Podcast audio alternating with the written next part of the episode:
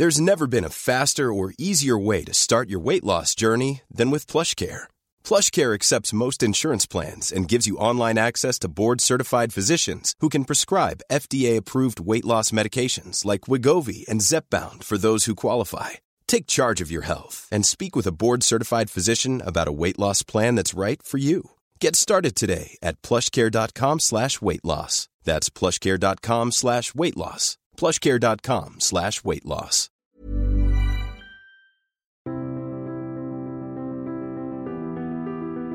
Bonjour et bienvenue pour ce nouveau podcast de Conflit, notre dernier numéro en kiosque consacré au Royaume-Uni. Vous pouvez également vous rendre sur notre site revueconflit.com où nous vous proposons plusieurs centaines de, podcasts en libre accès, mais également euh, des voyages, des cours en ligne. Le dernier cours porte sur une introduction à la géopolitique du Moyen-Orient. Mais si vous souhaitez nous soutenir, le meilleur moyen, c'est de s'abonner afin que nous puissions continuer à vous proposer toujours plus de contenu de qualité. Je reçois aujourd'hui Guillaume Perrier. Guillaume Perrier, bonjour. Bonjour Tigrane, merci de me recevoir. Merci de nous accueillir. Vous êtes journaliste, grand reporter au point. Vous êtes aussi l'ancien correspondant du Monde à Istanbul de 2004 à 2014 et vous êtes un des meilleurs connaisseurs de la Turquie contemporaine. Alors vous nous recevez aujourd'hui parce que vous venez de paraître avec euh, Laure Marchand euh, une enquête absolument euh, magistrale consacrée au réseau d'influence turque en France. le livre se nomme Les loups aiment la brume, enquête sur les opérations clandestines de la Turquie en Europe et c'est paru aux éditions Grasset. Avant de démarrer sur le sujet du livre, pourriez-vous nous préciser pourquoi ce titre à quoi fait-il allusion? Est-ce que vous parlez des loups gris? Est-ce que vous parlez des loups en général? Les loups aiment la brume Pas des loups gris euh, spécifiquement. Euh, c'est un proverbe turc, les loups aiment la brume. Kurtlar puslu avaye sévère. Ça veut dire, euh, d'une manière générale, que toute personne mal intentionnée profitera toujours du chaos pour faire avancer ses, ses dessins. et je crois que c'est un bon résumé. on a, j'ai aimé ce titre parce que D'abord, la Turquie est une langue, euh, le turc est une langue très poétique. Hein, euh, euh, la Turquie est un pays où on emploie, il y a toujours un proverbe pour tout. Euh, et je trouvais que ce proverbe turc, euh, très populaire, euh, symbolisait parfaitement la situation de la Turquie aujourd'hui. C'est-à-dire qu'on a, depuis le coup d'État manqué de 2016, un pouvoir extrêmement répressif qui a repris en main d'une manière euh, très étroite euh, toutes les structures, tout l'appareil d'État, tout l'appareil sécuritaire, principalement les services secrets, le mythe euh, dont on va parler en détail, et que ce, ce, proverbe donc résume très bien la manière dont Erdogan a, a concentré les pouvoirs depuis, depuis six ans et dont il utilise l'appareil d'État. Que représente aujourd'hui le, le mythe, hein, le service secret le service secret turc, donc on parle surtout de l'équivalent de la DGSE, hein, c'est de l'opération extérieure, c'est pas les services de, de contre-espionnage, c'est un service d'espionnage. Alors c'est les deux, c'est les, deux. Le mythe, le mythe, c'est à la fois les services extérieurs et les services intérieurs. C'est ah. fondamental pour comprendre la mission du mythe. C'est à la fois la DGSE et la DGSI. Mhm. euh, donc évidemment, les questions internes euh, dominent euh, l'agenda extérieur aussi, c'est-à-dire euh, la peur du séparatisme, euh, le terrorisme kurde, la question arménienne, euh, grecque, euh, sont des questions internes, mais ça devient les principaux sujets des renseignements extérieurs pour la Turquie. D'où cette, cette chasse à l'homme hein, contre les opposants, gulénistes, kurdes, etc., jusque sur le terrain européen. Alors le mythe, euh, c'est une des organisations de renseignement les plus puissantes au monde aujourd'hui, euh, avec euh, près de 8000 fonctionnaires. Mmh. c'est plus que la DGSE. C'est plus que la DGSE, des moyens budgétaires gigantesques, hein, en perpétuelle progression. le siège du mythe à côté d'Ankara résume à lui mmh. seul toute la puissance de, de, cette institution, si vous voulez. Ça a été inauguré en 2020 par Erdogan avec beaucoup de faste dans un, un, un bâtiment euh, construit par un de ces hommes d'affaires euh, dont il est proche. Mhm. Et donc aujourd'hui, euh, le mythe est effectivement, on pourrait considérer ça un petit peu comme la garde prétorienne d'Erdogan, hein, puisque euh, après le coup d'État dont je parlais tout à l'heure, il y a eu euh, d'immenses purges dans, dans, tous les services de l'État, mhm. et le mythe est resté vraiment sa garde rapprochée, hein, euh, Hakan Fidan, qui est son patron depuis, euh, depuis 12 ans maintenant, c'est une longévité inédite. Erdogan le qualifie de boîte noire, c'est sa, sa boîte noire, le gardien de ses secrets. Donc on voit que le mythe a cette fonction d'abord de, de, de protéger le pouvoir d'Erdogan. Akan Fidan, euh, pouvez nous resituer un petit peu son parcours? Quel est son, son ADN Akan Fidan, c'est un fonctionnaire euh, turc, un militaire hein, euh, à l'origine, euh, qui a très vite bifurqué vers la diplomatie et puis vers la diplomatie parallèle. Alors, ce qui est intéressant, c'est qu'il est d'origine kurde. C'est pour ça. Il est originaire de Van, euh, que, que vous connaissez bien. Euh, et ce qui euh, lui donne aussi, on pourra revenir là-dessus si vous voulez, mais Ouais. ce qui lui a donné un rôle particulier à un moment dans les négociations avec l'Iran, hein, et notamment dans le, le fait d'avoir euh, joué ce rôle dans le contournement des sanctions, euh, dont le, le régime turc a été euh, un pion important euh, en 2012. Donc Hakan Fidan, c'est un homme de l'ombre euh, qui euh, sait parfaitement gérer ses diplomaties à deux visages, que ce soit avec que ce soit avec la Syrie. Euh, on sait qu'aujourd'hui, euh, il rencontre, euh, il a rencontré plusieurs fois ces derniers mois Ali Mamlouk, le chef des, services de renseignement syriens, tout en ayant une diplomatie officiellement anti-régime Assad. Mais il y a toujours ce double, ce double langage et Hakan Fidan est vraiment la personne des missions délicates pour Erdogan, si vous voulez, que ce soit au Moyen-Orient, mais aussi en Europe. Et en quoi son origine kurde a-t-elle eu euh, un impact dans les négociations que le MIT a réalisées avec le PKK kurde en Norvège Très importante, évidemment. Alors, euh, il est arrivé à la tête du mythe en 2010, hein, donc euh, c'est pas lui qui a lancé les négociations euh, à Oslo euh, en 2008 entre le, le PKK et, et, et le mythe, euh, mais il y a évidemment euh, participé euh, au premier plan. C'est lui qui a été envoyé par Erdogan euh, rencontrer Abdullah Öcalan dans sa cellule sur l'île d'Imraleux. Euh, il a eu un rôle extrêmement important et effectivement, étant kurde, étant kurdophone, euh, il a cette connaissance, euh, si vous voulez, de, de, des relations entre le PKK et l'État. Alors euh, concrètement, le MIT, vous l'avez rappelé, a une singularité, est à la fois un service euh, de, sûreté euh, et un service de, contre-espionnage et un service d'espionnage. Qu'est-ce qui le distingue par rapport à la CIA, sachant que le euh, fait partie d'une puissance membre de l'OTAN, la Turquie est un pilier de l'OTAN. Comment, quel est le modèle, le modèle du MIT, le mode d'aspiration C'est le modèle israélien, le modèle américain? C'est son propre modèle. Je crois qu'encore une fois, encore une fois, c'est euh, c'est à la fois la CIA et le FBI. Euh, Mm. donc il y a cette double cette cette double Casquette. appartenance, Ouais. cette double casquette. Euh, ce qui le distingue, je crois, par-dessus tout, c'est, comme je viens de le dire, c'est Mm. qu'il est euh, d'abord l'instrument euh, d'Erdogan, euh, au service d'Erdogan, au service du pouvoir d'Erdogan. Aujourd'hui, ça ne fait plus aucune, euh, aucun doute. Euh, et que euh, il y a quand même un savoir-faire, euh, une expérience, une expertise, euh, une tradition de l'espionnage en Turquie hein, euh, depuis l'Empire ottoman.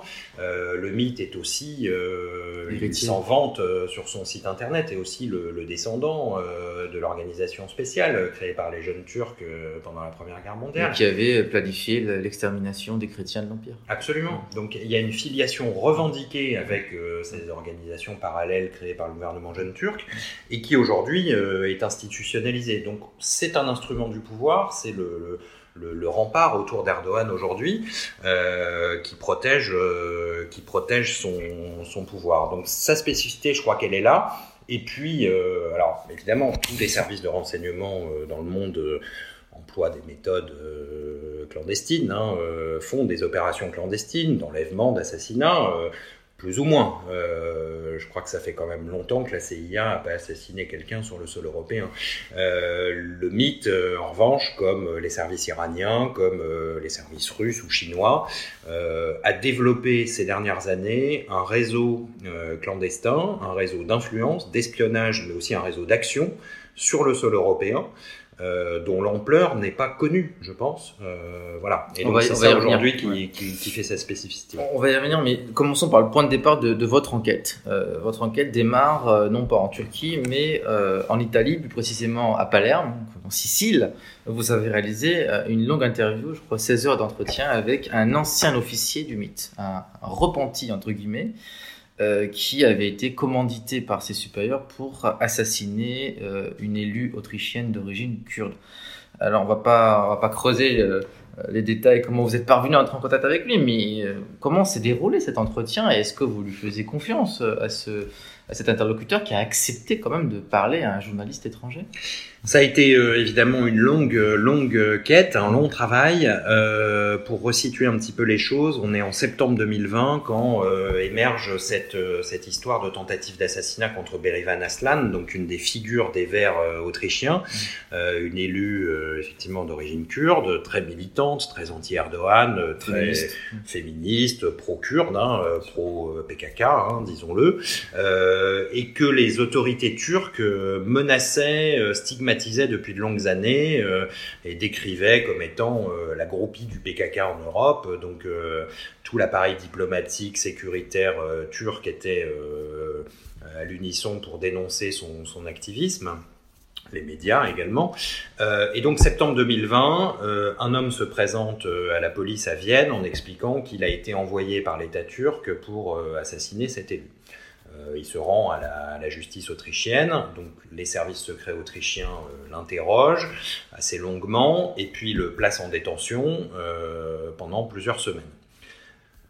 L'affaire émerge, l'affaire sort dans les médias, ce qui déjà n'est pas usuel, n'est pas courant. Normalement, ça aurait dû être réglé de manière discrète.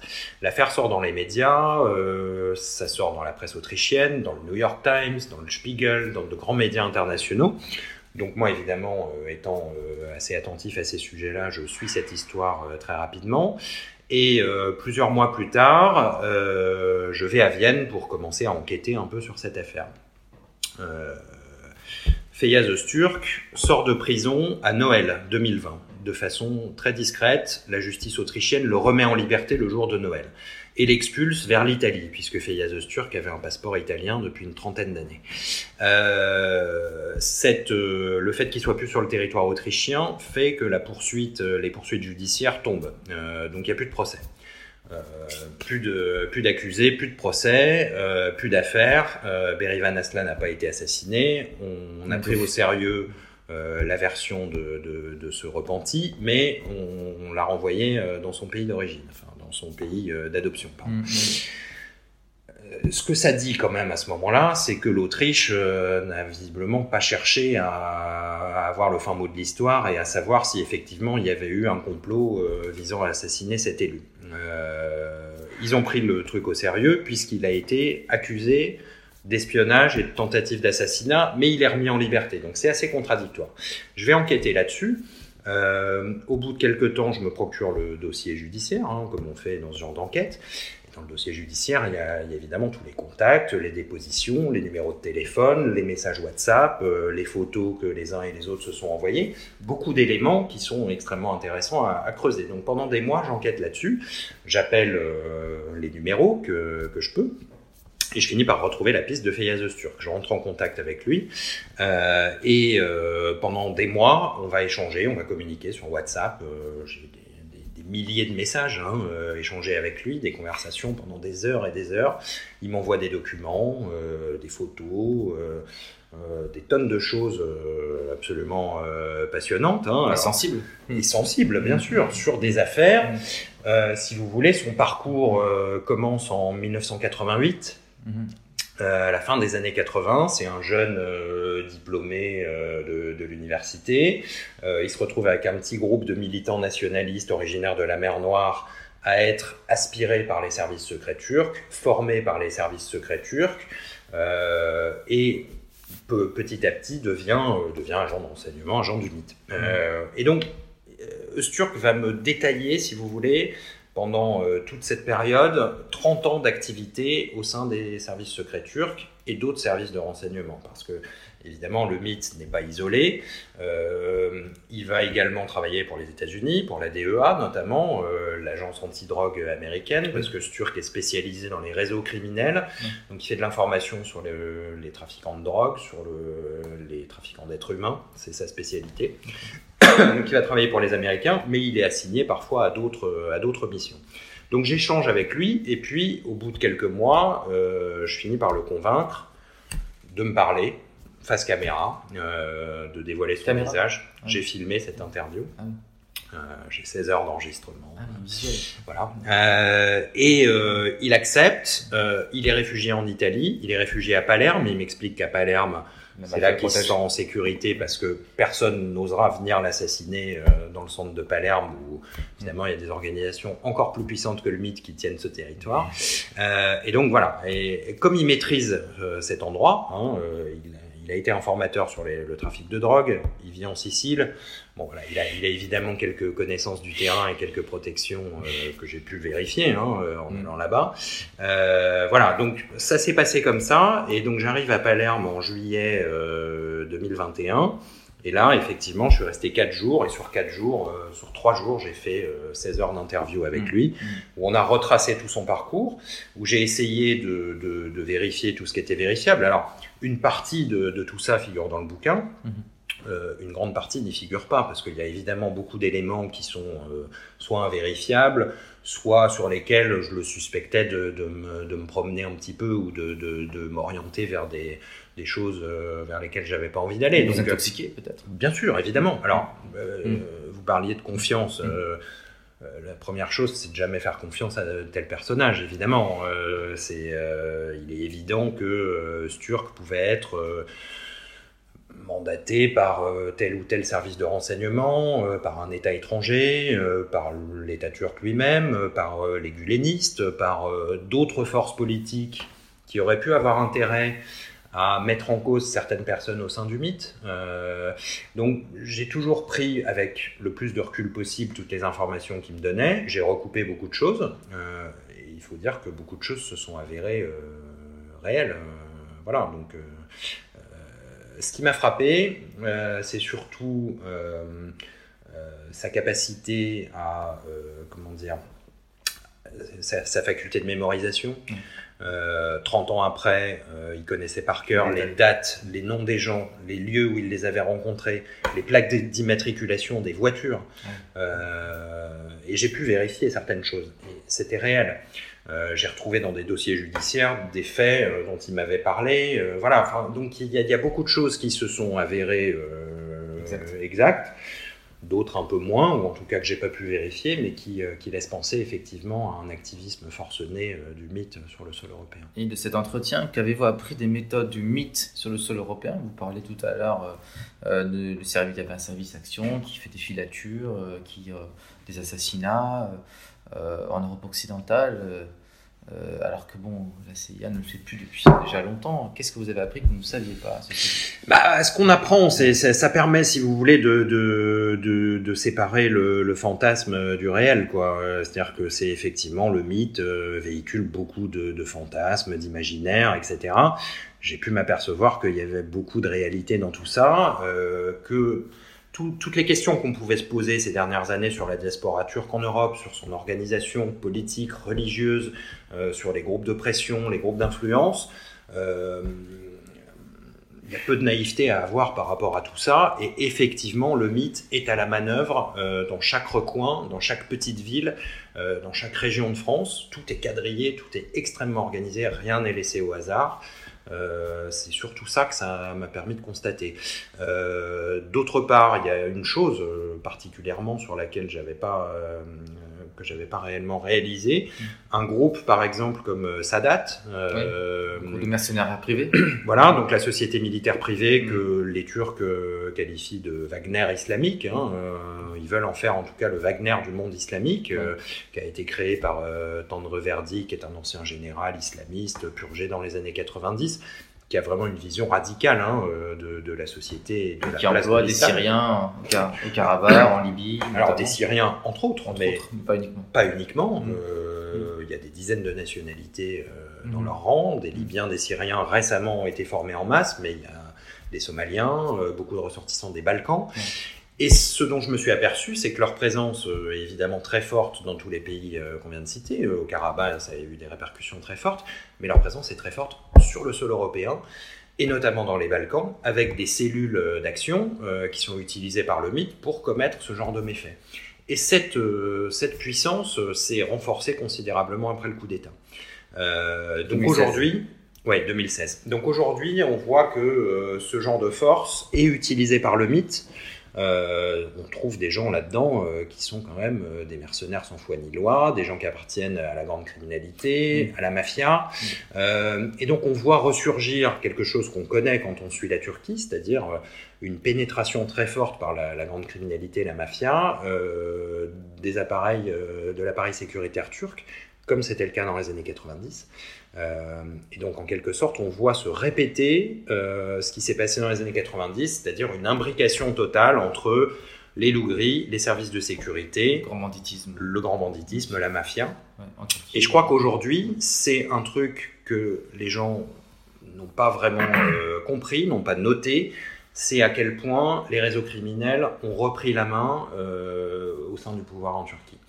Euh, la Turquie, il y, a il y a un index, hein, euh, il y, a, y une, il y a une organisation qui est financée par les États-Unis et l'Union européenne qui calcule le taux de pénétration euh, des mafias dans un État. Mhm. Aujourd'hui, la Turquie est numéro un mondial devant la Russie, devant la Serbie. Devant l'Italie.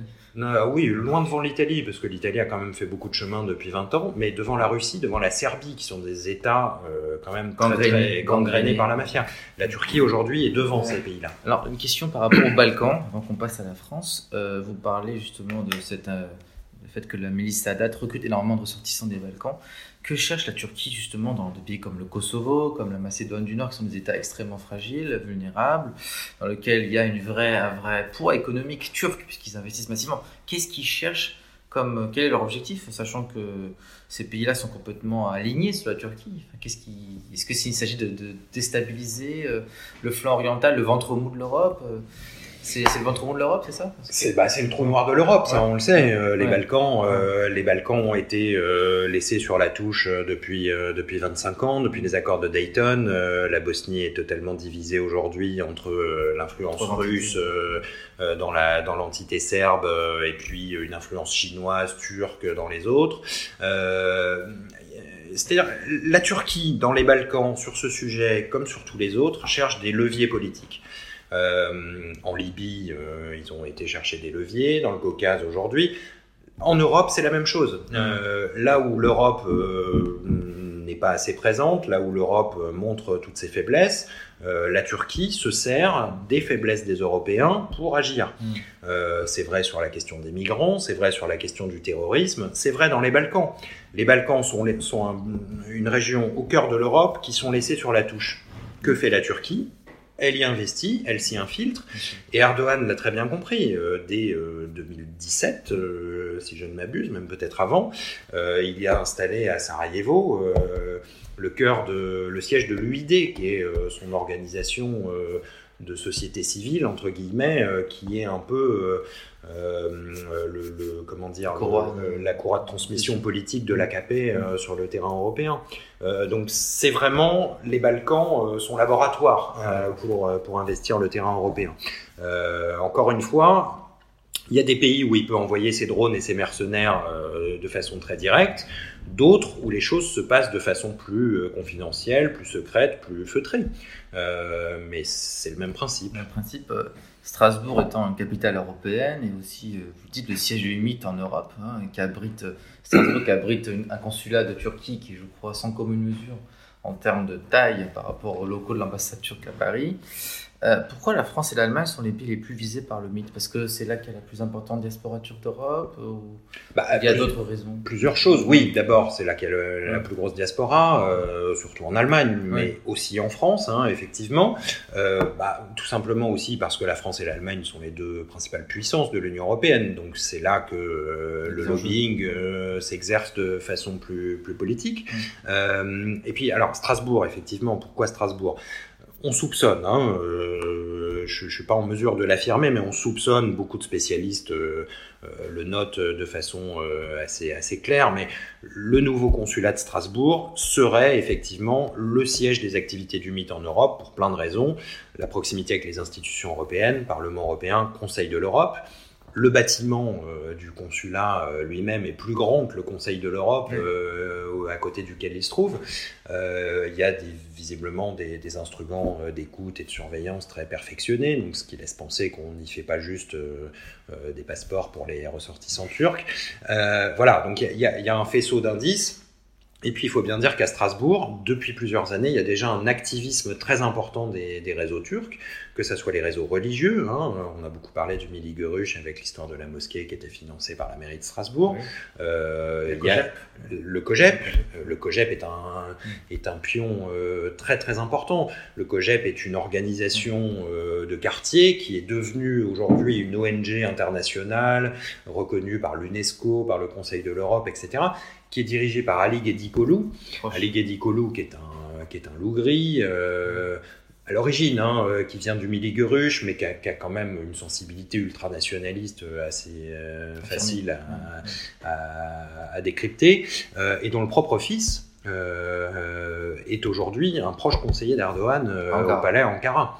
Donc il y a né, des en liens, France. né en France. Né en France, absolument, ouais. bien sûr. Ouais. Donc il y a des liens euh, très importants avec le pouvoir, avec le, avec le mythe vraisemblablement.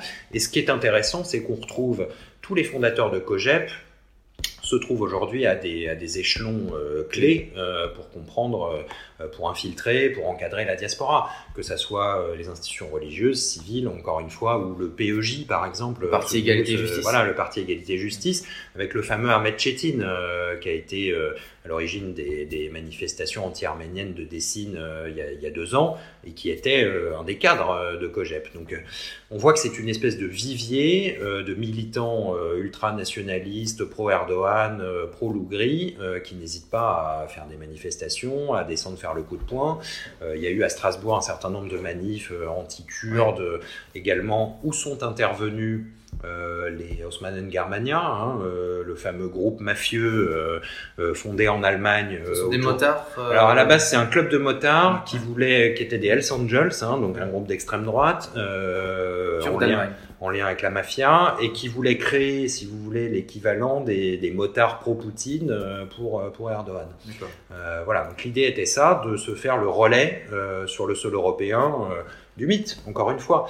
C'est d'ailleurs ce qu'a souligné un, responsable allemand dans, un rapport que je cite dans le livre, c'est que les Osmanen Germania fonctionnaient de fait comme euh, une cellule du mythe en Europe. Alors il y a aussi, euh, je crois, un moment clé euh, qu'il faut prendre en compte, c'est que c'est un phénomène récent. On a l'impression qu'il y a une coupure, une charnière avant et après le, quand le faux, enfin le, le tentative de coup d'État de 2016, mm -hmm. puisque c'est depuis 2016, si je ne m'abuse, que le gouvernement, enfin que Erdogan gouverne en coalition avec l'extrême droite nationaliste. Et ces réseaux que vous citez là n'étaient pas forcément des réseaux pro-gouvernementaux. Non. Sauf qu'on a l'impression que Erdogan a monté en puissance en diaspora par le biais de ces réseaux. Alors ça a commencé de l'alliance. Euh, de la coalition gouvernementale, puisqu'il ouais. gouverne avec l'extrême droite nationaliste. Ça, absolument. Et ça a commencé un peu avant euh, le coup d'État de 2016, pour, ouais. euh, pour, pour être précis. c'est plutôt 2015, le, le vrai... basculement, on va dire. Le vrai basculement.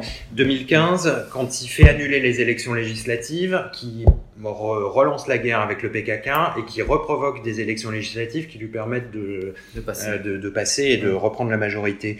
Euh, Qu'est-ce qui s'est passé à ce moment-là? Il a aspiré une partie du MHP, donc le parti d'extrême droite, et notamment le, le fils de Tuğrul Türkeş, euh, qui était le... Qui est qui est le fondateur des, des loups gris, qui est le fondateur du MHP. Alparslan. Euh, Alparslan Turkesh, Tuğrul Türkeş, et donc son fils, fils qui était membre du MHP et qui est passé à l'AKP euh, à ce moment-là. Donc il a aspiré avec lui je dirais toute la jeunesse militante euh, du MHP, euh, toute la base militante des loups gris, et euh, il a récupéré tout ce réseau en Europe. Le, le but d'Erdogan depuis, depuis une bonne quinzaine d'années maintenant, c'est de reprendre en main tous les réseaux militants diasporiques qui sont très puissants depuis toujours. Que ce soit kémaliste, euh, quel qu'il soit, quel qu'il soit. Ouais. Et, et, ce qui est intéressant, c'est que effectivement, les réseaux religieux ou les réseaux loups gris, euh, qui sont les, plus importants, donc le Miligurush principalement et les loups gris, se sont développés en Allemagne et en Europe en opposition à ce qui se passait euh, en Turquie, parce que c'était, euh, ils n'étaient pas toujours en accord avec le pouvoir et que le fait d'être expatriés leur permettait de pas être aspirés par le pouvoir justement. Erdogan a repris en main tous ces réseaux-là et a essayé de récupérer cette puissance de frappe en fait. Hein. Euh, voilà, donc le Miligurush a été complètement repris en main à Cologne, les loups gris à Francfort, c'est également le cas, et tout ça aujourd'hui est sous euh, la coupe de l'UID, hein, cette organisation dont je parlais tout à l'heure, et qui pour la première fois maintenant est dirigée par un loup gris.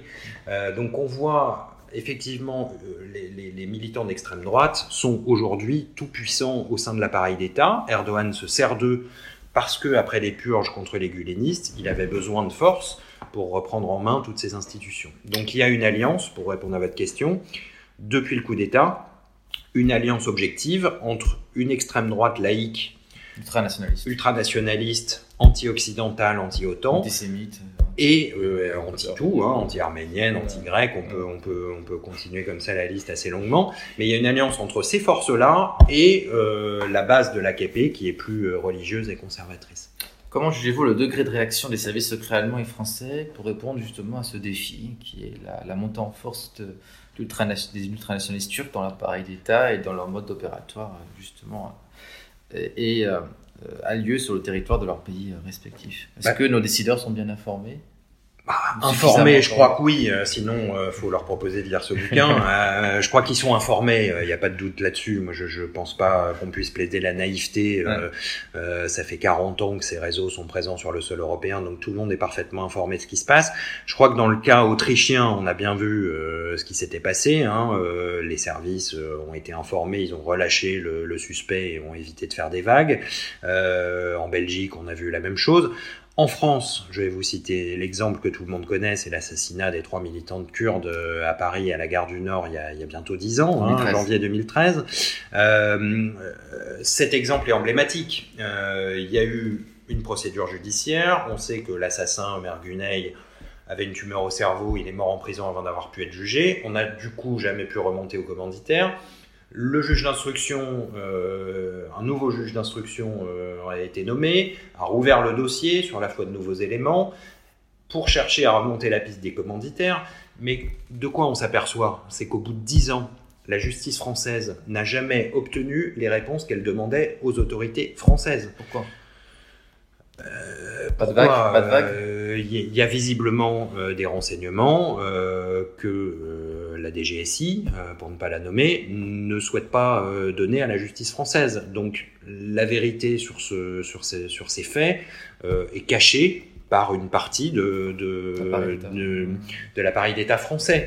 Euh, je pense notamment à une note des renseignements dont on a eu connaissance euh, qui concerne Sakineh Janseuse, la principale cible Victime. victime de cet assassinat euh, en 2013, et qui a été rédigée par la DGSI deux jours avant l'assassinat.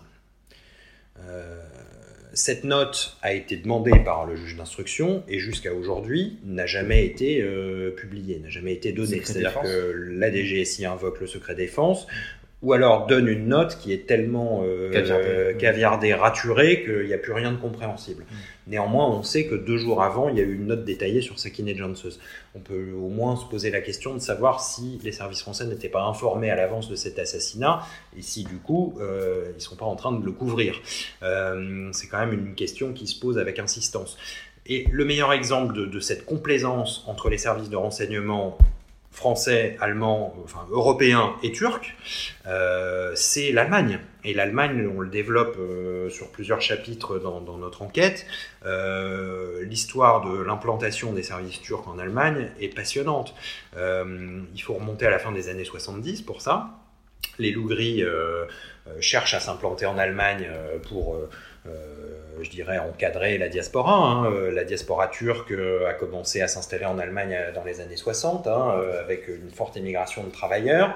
À cette époque, la gauche était euh, très puissante. hein. Les syndicats, euh, les syndicats en Allemagne essayaient de, euh, de fédérer un petit peu tous ces nouveaux travailleurs euh, venus de Turquie.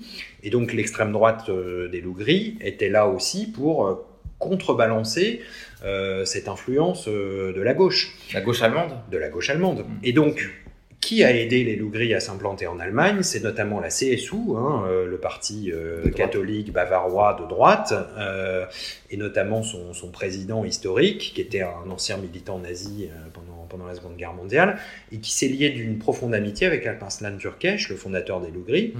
Euh, par anticommunisme viscéral, et il lui a promis de l'aider à implanter ses réseaux en Allemagne, ce qu'il a fait. Vous en parlez dans le livre. Ouais, ouais, donc on développe toute cette histoire Ouais. parce qu'elle me semble fondamentale pour comprendre comment se sont implantés les loups gris et comment aujourd'hui Mm. euh, ils sont partie prenante, euh, structurante de l'appareil de renseignement européen. les services allemands, les services français, les services belges, autrichiens utilisent ces sources d'information que sont les militants turcs d'extrême droite par leur connaissance du terrain européen et de la diaspora. Donc je crois qu'aujourd'hui, on est arrivé un petit peu euh, euh, au bout de cette logique hein, et à constater qu'effectivement, euh, ce double jeu a trouvé ses limites. Et vous pensez que si nos élites ne sont pas naïves, elles ont les moyens d'aller plus loin que dans la dénonciation? C'est le cas du président Macron qu'on juge un petit peu isolé, en tout cas au plan européen lorsqu'il essaye de freiner l'expansionnisme turc en mer Égée, lorsqu'il essaye de, chercher des appuis aussi pour euh, alerter du danger de séparatisme, puisqu'on voit bien qu'en France, la France est, directement ciblée dans son modèle, son modèle républicain intégrationniste, puisqu'on parle de communautés quand même qui sont en partie, en partie radicalisées et, qui prennent une forme de repli identitaire, d'autarcie. Je ne sais pas si je sais pas si Emmanuel Macron a vraiment euh, engager, euh, je dirais, ses, ses, ses, forces pour, pour dénoncer tout ça. Euh, ça a été le cas à un moment dans, dans, des, euh, dans un moment très circonstancié où il y avait cette opposition sur la Libye. le discours de Mulhouse sur le séparatisme, effectivement, visait particulièrement le Miligueruche, les organisations proches de la Turquie et le financement du Qatar, hein, euh, qui est aussi derrière tout ça. Euh, euh, je suis pas convaincu que les choses soient encore euh, comme ça aujourd'hui. Euh, on voit à la fois ce discours et d'un autre côté une forme de complaisance. Moi, je rappelle toujours qu'en janvier 2018, c'est Emmanuel Macron qui a invité Erdogan à l'Elysée, euh, qui lui a permis de sortir de l'isolement à cette époque, qui lui a permis d'attaquer la ville d'Afrin en Syrie, hein, qui s'est fait. c'est janvier 2018, je crois. 18. Euh, donc, il est reçu à l'Elysée en janvier 2018 et la semaine d'après, il attaque Afrin. Euh, il, a permis à Emmanuel, euh, Emmanuel Macron a permis à Recep Tayyip Erdogan d'avoir une tribune à Paris où il a dénoncé la présence du PKK, etc. Donc, il, lui a en même temps permis tout ça. Il y, a, là encore un double discours. Euh, je crois que ce qui permet à Erdogan de, de continuer euh, cette ambiguïté, euh, c'est encore une fois le fait qu'il dispose de leviers, le fait qu'il a des moyens de chantage qui sont toujours les mêmes, les migrants, le terrorisme, le fait que la France se soit coupée de certains services de renseignement moyen-orientaux depuis le début de la guerre en Syrie, fait qu'il y a une forme de dépendance qui s'est installée par rapport au service de renseignement turc, euh, sur le passage des djihadistes français dans un sens et puis dans l'autre. Euh, cette dépendance, euh, le régime turc l'a parfaitement exploitée et sait aujourd'hui s'en servir. Euh, donc, le monnaie ses renseignements, monnaie son aide et, et ses lumières. Donc il y a, y a aujourd'hui une forme de dépendance par rapport à tout ça. Enfin, vous avez été correspondant du Monde donc de 2004 à 2014, donc vous avez accompagné un petit peu la montée en puissance de l'AKP à l'époque où l'AKP a un visage euh, compatible avec une certaine forme de d'islamo-démocratie, d'europhilie par antimilitarisme, et vous avez observé au premier là justement le glissement vers l'autoritarisme. Est-ce que vous pensez que votre livre pourrait être traduit en turc, sachant quand même qu'il y a des, euh, des informations euh, délicates, sensibles euh, est-ce que vous pouvez continuer à travailler en Turquie comme avant? Bah, Je l'espère, oui. Euh, moi, j'ai toujours, euh, toujours travaillé de la même manière, sans considérer que, sans me victimiser, parce que il n'y a pas de raison de le faire non plus. le jour où on me dira que je peux plus travailler en Turquie, j'en prendrai acte, mais jusqu'à présent, c'est pas le cas. j'ai toujours essayé de faire mon travail honnêtement, sans, sans parti pris idéologique. maintenant, évidemment, le mythe, c'est un sujet sujet extrêmement sensible. Euh, ça l'a toujours été. Hein. Euh, dans les années 80, 90, il y avait déjà euh, des révélations sur le mythe, sur les luttes internes au sein du mythe. Je crois qu'on est encore une fois dans une période. Il faut revenir aux années 90 pour voir ce qui se passe, pour comprendre ce qui se passe aujourd'hui. donc, il est possible que dans ce jeu de pouvoir au sein du au sein du palais, il y ait des il y a des volontés de, censurer certaines informations ou de, contraindre euh, certains journalistes à adopter certains discours. Mais voilà, moi j'ai jamais euh, anticipé ce genre de menace en tout cas. Donc pour l'instant c'est pas le cas et je continue à faire mon boulot. Eh bien Guillaume Perrier, euh, je vous remercie infiniment pour ces éclairages absolument lumineux et surtout l'occasion. Enfin, on aurait pu développer pendant des heures ce sujet. Donc j'invite nos lecteurs à s'empresser de lire, d'acheter euh, l'ouvrage que vous avez coécrit avec Laure Marchand, Les loups aiment la brume, enquête sur les opérations clandestines de la Turquie en Europe, et c'est paru chez Grasset. Merci, Merci beaucoup. Merci, au revoir.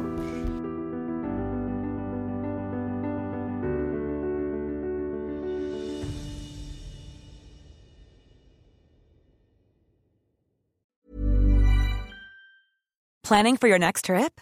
Elevate your travel style with Quince. Quince has all the jet setting essentials you'll want for your next getaway, like European linen, premium luggage options, buttery soft Italian leather bags, and so much more. And is all priced at 50 to 80% less than similar brands. Plus, Quince only works with factories that use safe and ethical manufacturing practices. Pack your bags with high-quality essentials you'll be wearing for vacations to come with Quince. Go to quince.com slash pack for free shipping and 365-day returns.